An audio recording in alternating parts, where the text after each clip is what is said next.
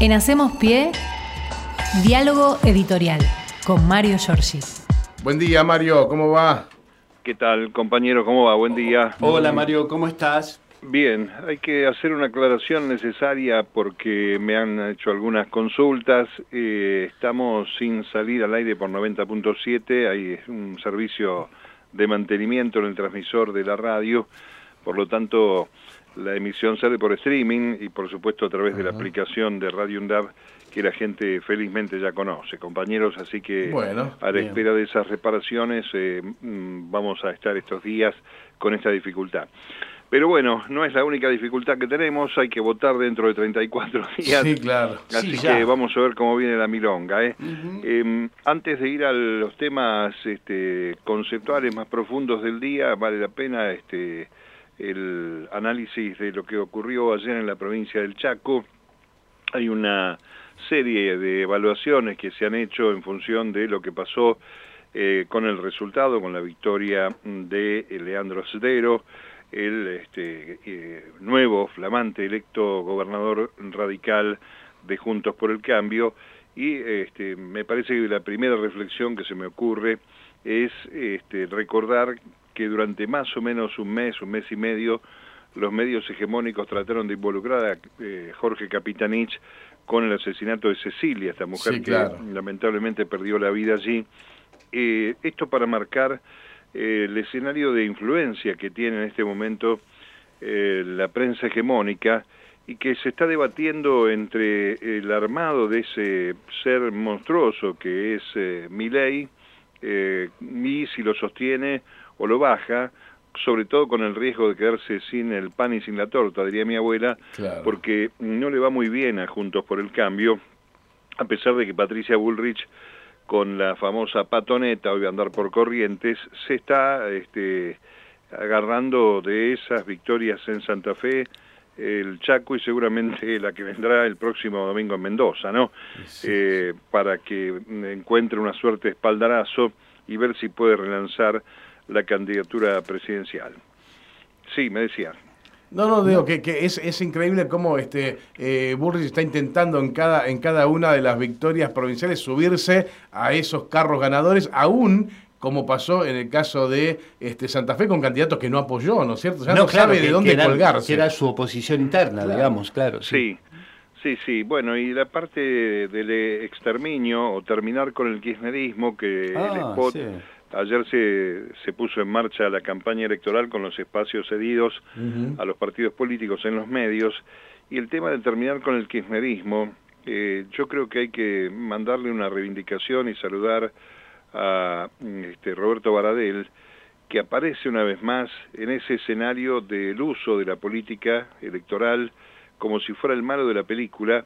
Eh, lo hizo, recuerdan, durante todo su mandato María Eugenia Vidal, Vidal, claro. y ahora Baradel sale como si fuera el secuestrador de la educación en la República Argentina, este dirigente probo que tiene eh, su teba en la provincia de Buenos Aires, y la verdad que si ese es el mecanismo de exterminio, de terminar con el otro, del enemigo interno, lo que no sabemos bien es dónde, eh, de dónde se está eh, agarrando Juntos por el Cambio y la candidata, porque por momentos parece ser la ministra de Seguridad de Melconian, cuando habla este de economía, y por momentos parece ser este, la mujer que tiene que exhumar lo peor de la política argentina, o mejor dicho, de la historia de la Argentina en materia represiva, para acercarse a Javier Milei. Hay ahí un escenario en disputa, es el mismo modelo, con mayor o menor maquillaje, pero es el mismo modelo.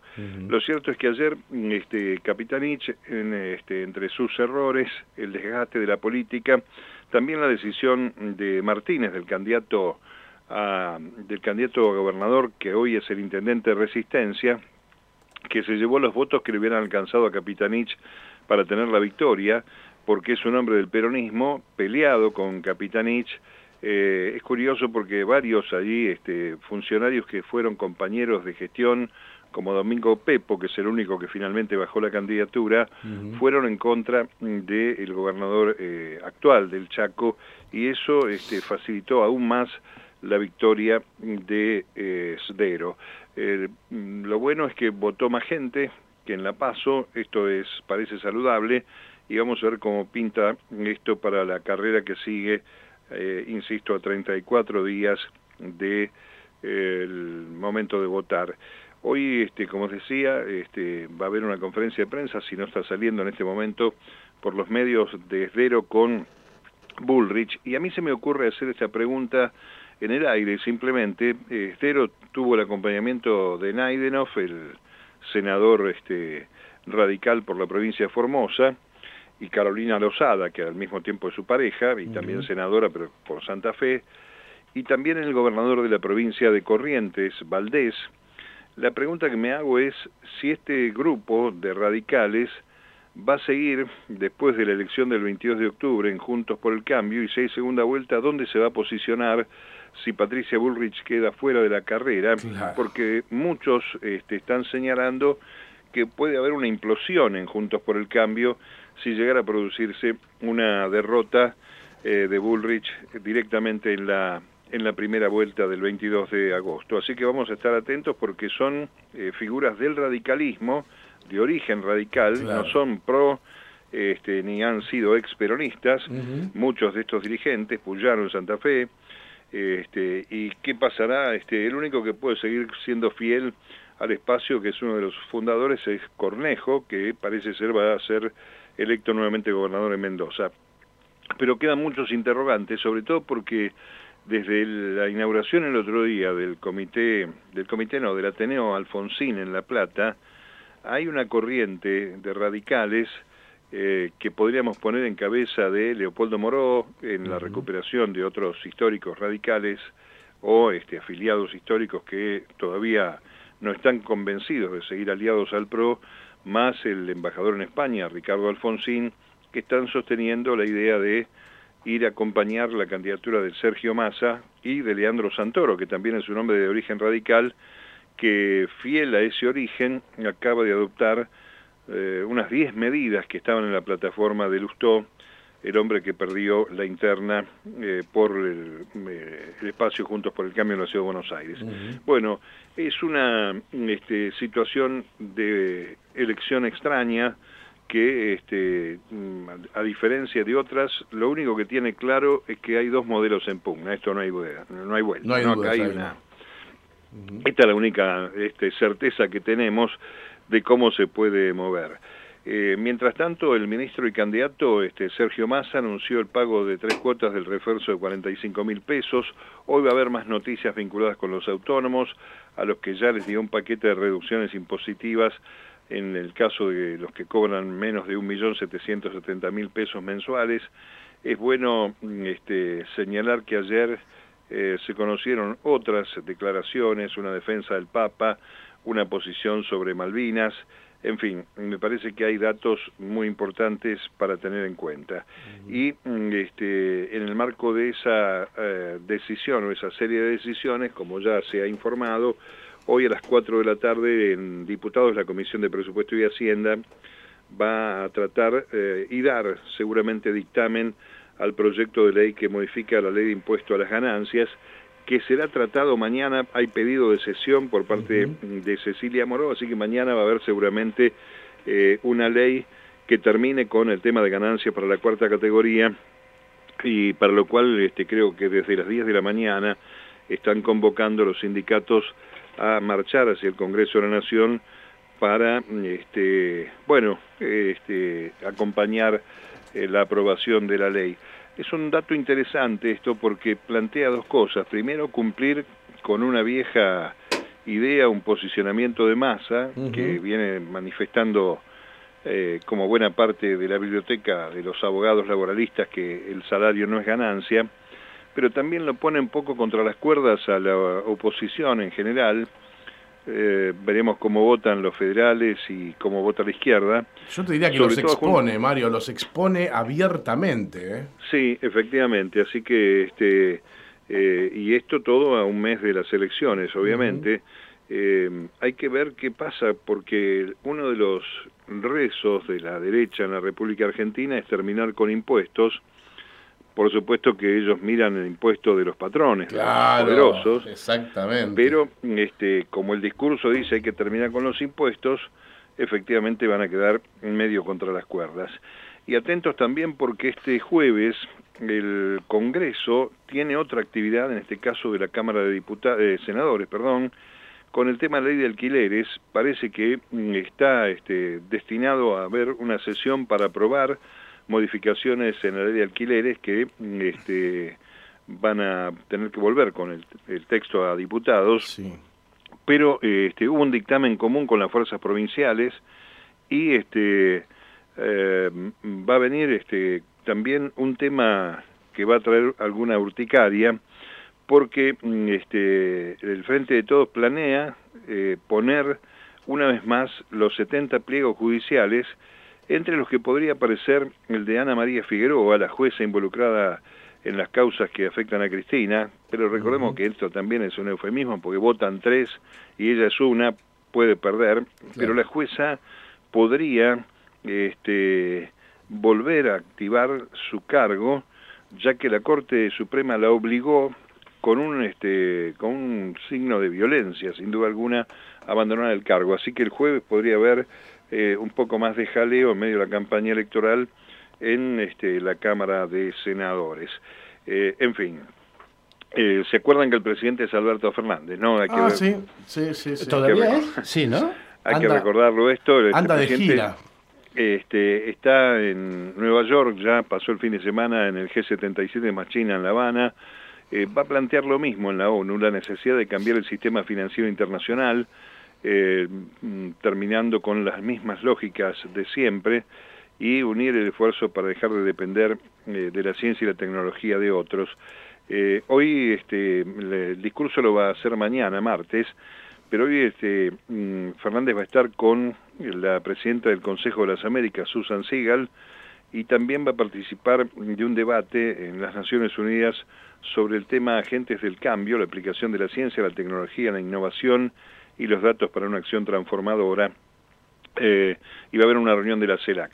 Es una forma de ir tomando una suerte de despedida de los fueros internacionales de este, Alberto Fernández, que mm, este, bueno, este, seguramente al mismo tiempo estará haciendo un balance porque me parece que aquí hay una actitud mucho más sensata de la vicepresidenta, autoalejándose de la campaña electoral que lo que puede hacer el presidente este, en sus manifestaciones internacionales. Veremos si trae alguna, yo creo que no, pero si trae alguna novedad eh, justamente de respaldo a esta idea de cambiar el mecanismo internacional. Y mm, en estos 34 días, compañeros, para ir este, completando, creo que este, va a haber eh, novedades en un espacio donde, si bien no toca el bolsillo como las medidas que se han anunciado hasta ahora, la Secretaría de Energía está avanzando con licitaciones y adjudicaciones para sumar infraestructura y transportar la energía desde Vaca Muerta a toda la región, esto es Chile y Brasil, hay negociaciones de masa para sumar exportaciones, con lo cual mm, vendría un espaldarazo muy importante al sector de la energía y la construcción en la República Argentina y eh, hay este, en el Palacio de Hacienda distintos mecanismos para avanzar en la cuestión de vaca muerta para que llegue al norte argentino. Además hay un debate con Bolivia por el precio del uso de la infraestructura que existe para mm, este, llegar también hasta San Pablo en Brasil esta historia de revertir el caño este, del gas que va de sur a norte eh, tiene también un costo que seguramente será eh, pagado por la misma producción de gas. Y en el año que está en curso, la Argentina va a terminar eh, con un empate en materia energética después de un 22 con déficit histórico en este rubro. Y además este, hay un escenario que viene para 2024 muy importante de eh, ahorro de importaciones energéticas que calcula el Ministerio de Economía va a ser de 7 mil millones de dólares, lo cual será este, trascendental porque es algo que no sucede en la Argentina desde el año 2010. Todo esto que estoy señalando este, es también una señal, un tiro por elevación hacia los sectores perdón, para hacia los sectores más poderosos de la producción energética que van a recibir en el presupuesto que va a ser tratado después del 22 de octubre la novedad de que van a tener que poner aquellas empresas este, grandes, monopólicas, un 15% de impuestos, eh, porque obviamente hay que revertir este proceso de este, gran rentabilidad y este, hacer un poco más equitativo el reparto, la distribución de esta riqueza. No, eh, no hay que olvidar que el año que viene este, lo que está buscando Massa es ratificar confianza con la gestión y obviamente acompañamiento en esta elección, porque el año que viene, si se le suma la, cosecha, que ya se advierte va a ser notablemente mejor que las mejores antes de la pandemia, bueno, la Argentina va a tener eh, una cantidad importante de recursos y no está de más señalar la idea que está este, eh, contando cada vez que puede el candidato de Unión por la Patria de este, liquidar deuda del Fondo Monetario Internacional en función de lo que país este, pueda ir exportando. Así que me parece que este, también este es una suerte de, pinza que compromete al sector energético eh, y con lo que significa esto, este, tanto en el plano nacional como internacional, para sostener una continuidad de gobierno que no termine con la obra pública, que no termine con la inversión y que tenga al Estado como un árbitro de lo que se debe hacer y no sacarlo de circulación, ¿no? Así que, bueno, esa es una apuesta también eh, que va en paralelo a los anuncios que se están haciendo con respecto a jubilados, ganancias, etcétera. Algo para terminar, en este arranque de semana, eh, ayer se cumplieron 17 años de la segunda desaparición de Jorge Julio López. Claro, sí. Eh, días antes había reconocido a Checolatz como uno de los responsables de delitos de lesa humanidad, el mismo Checolatz que tenía el contacto en su agenda manuscrita de Victoria Villarruel, la candidata a vicepresidente de Miley.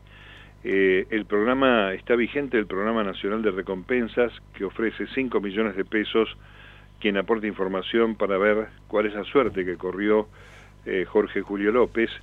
Eh, hay este, una marcha hoy eh, que arranca en la zona de la Plaza Moreno, en 12 y 50, de la multisectorial de La Plata, Berizo y Ensenada, con organizaciones de derechos humanos, sociales, políticos, para mm, pedir justicia por Jorge Julio López. Em, hay un pedido de eh, los excombatientes de Malvinas que ha hecho ya judicialmente para que se expliquen cuáles eran los motivos por los cuales Villarruel visitaba a Jorge Rafael Videla y cuáles eran los temas que se trataban en esas recorridas sobre la figura del genocida, que es el emblema del golpe de Estado del año 76. Y este, vemos como hay una cuestión cíclica de la historia que nos pone en el presente eh, revisando los tremendos problemas del pasado que son los que van a condicionar sin duda alguna el futuro de la República Argentina. Hoy a las 8 se va a presentar también en forma virtual, a través de YouTube, un documental sobre el lugar de cautiverio de Jorge Julio López, eh, el Pozo de Arana, eh, Arana sin olvido se llama este, este espacio del ex centro clandestino, que es uno de los lugares donde estuvo López durante la última dictadura militar. Eh, yo creo que hay que tener presente estos sucesos en la memoria, porque cuando se habla de desaparición del kirchnerismo, de, exterminio, eh, de este tipo de temática que es más allá de violenta, este, retrógrada, en un mundo donde hay que buscar consensos y diálogo, me parece que tenemos que tener la cabeza abierta y muy claramente. Y lo otro que me parece que hay que analizar es el componente del voto eh, de este, el libertario, de mi ley, sobre todo en análisis que se están haciendo en materia de esos sectores jóvenes de 16 a 29 años que uno este, encuadra en los que manejan las motitos de las aplicaciones, que sin embargo este, me parece que tienen que tener este, una, una este, suerte de baño de realidad y esto me parece que sigue siendo responsabilidad de todos nosotros. El otro día, cuando se recordaban los 47 años de la Noche de los Lápices, no fueron pocos los adolescentes y los jóvenes que tomaron contacto con la realidad, lo que significó la vida militante y la vida por el reclamo del boleto estudiantil. Acá no había ninguna bomba puesta, ni, ni salir a la calle con este, armas, ni mucho menos. Acá se reclamaba por el boleto estudiantil y por eso pagaron caro los estudiantes secundarios en la ciudad de La Plata. Me parece que ese tipo de señales son las que hay que tener en cuenta, hay que este, decir que prevalezcan, que son las que están ocultas por los grandes medios, que están dedicados obviamente a seguir distorsionando la realidad y la verdad en función de que más allá de que cada uno tenga el derecho a votar lo que quiera, por lo menos lo haga este, sabiendo el riesgo al que se expone cuando está acompañando un voto de esta característica, compañeros. Así que en el recuerdo de Jorge Julio López vale la pena tener en cuenta eh, de dónde viene la Argentina de estos 40 años de democracia y a dónde puede ir a parar si se repitieran esquemas represivos eh, contra el pueblo en el marco de decisiones que obviamente están siendo dirigidas al poder real en la República Argentina. Bueno, este, con esto los dejo. Seguimos mañana, si les parece. ¿Cómo no? Será hasta mañana entonces. Gracias. Hasta mañana. Un abrazo, hasta mañana. En Hacemos Pie, diálogo editorial con Mario Giorgi.